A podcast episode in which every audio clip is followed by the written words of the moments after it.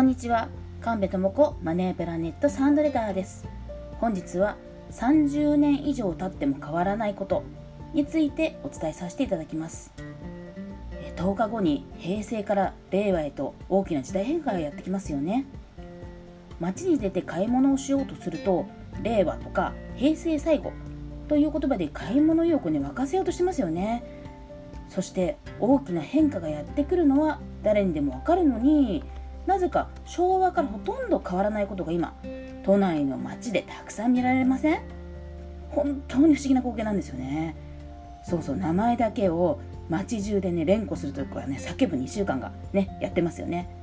なんかうちの子なんてね車が通るたびにねうるさいって言ってね耳をね耳をね塞いだりするんですけれどもそうなんです。都内はね選挙の真最中真っ只中。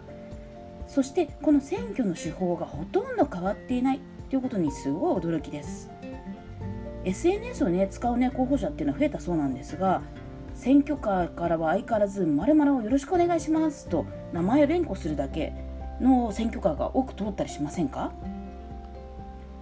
？SNS という世間で使われているツールが変わり時代も変わろうとしているのにこのようにね変わらないっていうことがあることに結構驚いています。だってね昭和平成とね変わってないんですよ。つまり30年以上も変わってない。変化が早いって言われてる時代においてこの変わらないことってすごいことだなと本当に思います。ですがねこの変わらないことって本当にいいのって言うとねどうですかね。今後も有効だと思います？これってお金に対してもでもちょっと考えてほしいのはね同じことなんですね。たまらないとかねどんどんお金がなくなっていくというのなら今までとお金の使い方って変えてます？今までと全く変えてないならまあね今後もね変わらない可能性ありますね。そしてねこの変わらないって人の本能なので安心しちゃうんですね。そこにいたいというね本能が働くからです。ですがどこか変えないと今後も何も変わりません。例えばね日常生活でね違和感を感じたら変化を起こすチャンス。チャンスなんですね。なのでちの変化でいいんです。すごい大きな変化じゃなくてちょっとの変化でいいので例えば今までね保険を見直してこなかったらこのなんだろう違和感っていうねこの違和感を感じた時に見直してみてください。